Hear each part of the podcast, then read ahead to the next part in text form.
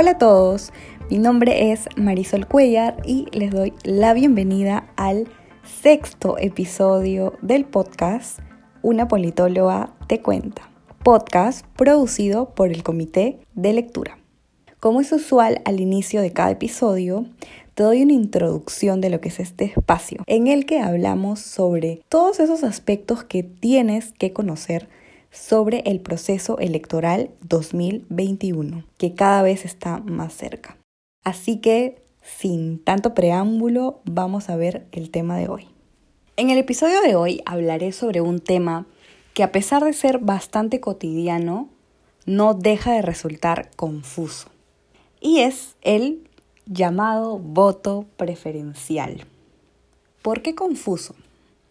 ¿Sabías que a un mes de las elecciones congresales 2020, el 70% de peruanos, es decir, 7 de 10, no sabía utilizar correctamente el voto preferencial?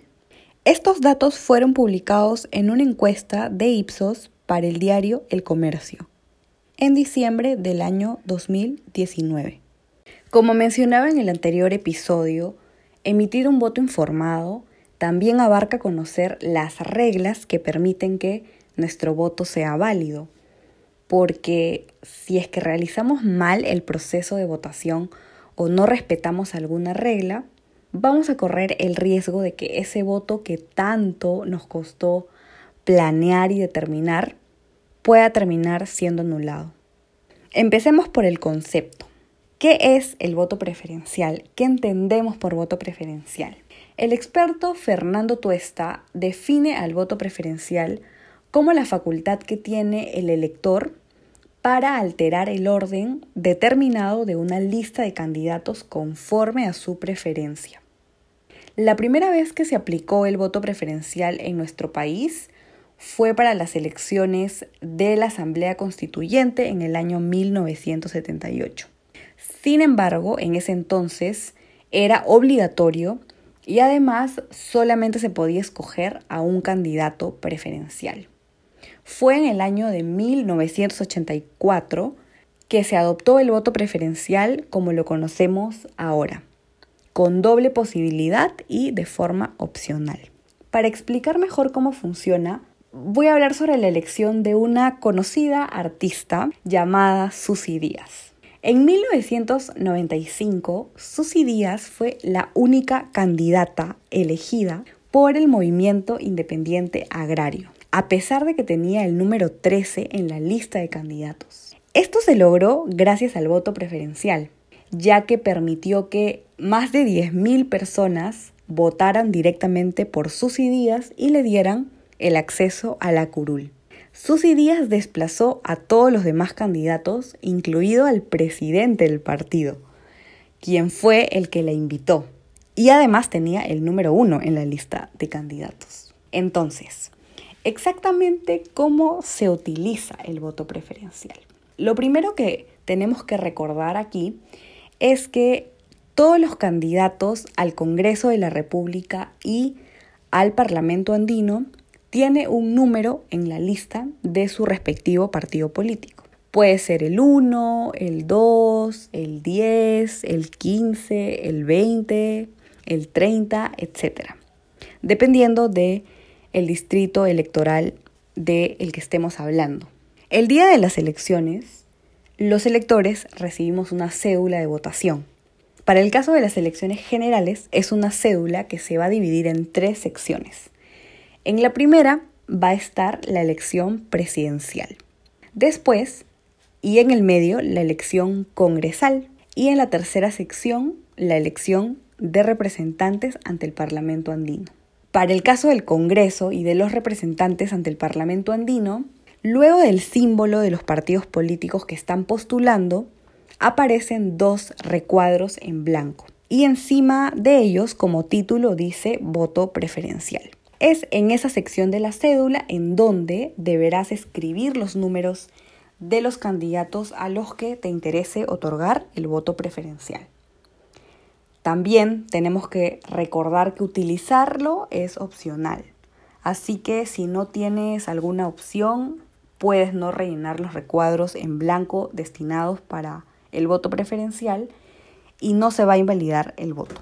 Algunas preguntas muy frecuentes del electorado son, ¿para qué elecciones se puede utilizar el voto preferencial? Podemos utilizar el voto preferencial para las elecciones al Congreso de la República y la de los representantes ante el Parlamento andino. Y aquí es importante mencionar que la región Madre de Dios solamente tiene un congresista. Por ende, solamente tiene la opción de un voto preferencial, no dos, como todas las demás regiones. ¿Puedo votar por candidatos de diferentes partidos políticos? Y aquí es importante abrir esta pregunta en dos partes. Lo primero es que tenemos que tener claro que las elecciones son independientes entre sí. Es decir, la elección presidencial es independiente de la elección congresal y esta a su vez es independiente de la elección de Parlamento andino. Entonces, puedes votar por un partido para la presidencia, puedes votar por otro partido para el Congreso de la República y puedes votar por un tercer partido para el Parlamento andino. Aquí el consejo es tener presente que un ejecutivo necesita Congreso, pero eso es materia de otro episodio. Lo segundo que tenemos que comprender es que si tú ya decidiste votar por un partido para el Congreso y ahora quieres utilizar tus votos preferenciales, ambos deberán ser para candidatos del partido por el que ya marcaste. No puedes destinar un voto para el partido A y un voto para el partido B, porque eso va a ser inválido. Lo mismo para el Parlamento andino. Entonces, recapitulando, para la presidencia puedes optar por un partido. Para el Congreso de la República puedes optar por otro.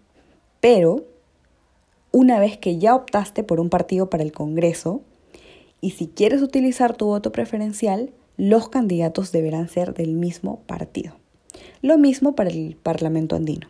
Puede ser un partido diferente al que has elegido en el Congreso y en la presidencia, pero los votos preferenciales deberán ser del mismo partido por el cual has optado. ¿Su uso es obligatorio? No. Como mencionaba antes, no es obligatorio, es opcional. Puedes utilizarlo o no. Otra pregunta frecuente es, ¿puedo usar un solo voto preferencial? Y la respuesta es que sí, puedes utilizar un solo voto preferencial. Mi consejo es que en la medida de lo posible intentes utilizar los dos votos preferenciales ya que se le brinda más oportunidad a que los mejores candidatos de esa lista salgan elegidos.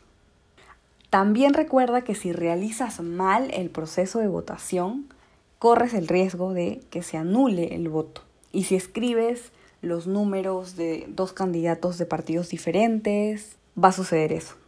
Ahora hablaré sobre cuáles son las consecuencias del voto preferencial. Y antes de cerrar este episodio, me gustaría dar algunos consejos que se tienen que tener en cuenta en un proceso electoral. Lo primero es que los partidos políticos suelen utilizar a personalidades y figuras famosas como candidatos, con la finalidad de que puedan sumar votos para la lista congresal del partido ya que generan que el partido tenga más posibilidades de tener un grupo más grande de congresistas. Sin embargo, por la dinámica personalista de la elección y por el voto preferencial, solemos perder el foco sobre la lista de candidatos e incluso el partido y nos dedicamos a observar más a la figura que nos gusta, al político o la política que nos gusta. Y que nos puede hacer descuidar el listado de personas que están detrás de él o ella. Es importante revisar a toda la lista de candidatos, ya que como mencionaba antes, para que tu voto sea válido, lo primero que tienes que hacer es elegir al partido político al cual te interesa otorgar el voto preferencial para sus candidatos. También es importante mencionar que el voto preferencial es el último paso para conocer la conformación del Congreso y saber qué congresistas van a ocupar las curules que obtuvo el partido político. De forma muy breve, lo primero que tiene que superar un partido político para entrar al Congreso es la barrera electoral, de la que hablaba en el anterior episodio. Luego de otra serie de procedimientos se va a aplicar la denominada cifra repartidora, extenso tema que será motivo de otro episodio, pero que permite saber cuántos escaños va a tener el partido político. Y una vez que este proceso se ha realizado, recién se aplica el voto preferencial para saber qué candidatos van a ocupar esas curules. Entonces, es importante saber a qué partido le estás entregando tu voto preferencial y tener cuidado con olvidar a qué organización representa ese candidato o esa candidata que te gusta mucho y que te genera confianza, ya que su popularidad puede permitir que el partido obtenga muchos votos y permita que ingresen más congresistas de ese partido, generando una especie de confusión en la población porque nunca se enteraron quiénes estaban detrás de ese candidato. Ojo con eso. También resulta importante mencionar que para las próximas elecciones generales, que serán en el 2026, el voto preferencial ha sido eliminado. Si no se modifican las reglas en este trayecto, esta será la última vez que hagamos uso de él para la elección congresal y de representantes ante el Parlamento andino. Como fuentes de este episodio se ha hecho referencia a la ley que modifica a la Ley Orgánica de Elecciones sobre el Sistema Electoral Nacional, Ley 30.996, así como el texto hacia la reforma política del Bicentenario que fue elaborado por la Comisión de Alto Nivel para la Reforma Política, creada en el año 2019 como parte del proceso de reforma política que se instauró en nuestro país. Y esto ha sido todo por el episodio de hoy. Espero haya quedado claro la importancia del voto preferencial y la importancia de evaluar al partido político completo y no solo a un candidato. Te recomiendo escuchar los anteriores episodios en los que he hablado sobre el financiamiento de partidos, la franja electoral, los organismos electorales y otros asuntos interesantes para este proceso de votación. Recuerda que cada vez falta menos días para estas elecciones tan importantes. Así que resulta fundamental estar informados. Te deseo una excelente semana y nos reencontramos la próxima para otro episodio del podcast Una politóloga te cuenta. Chao.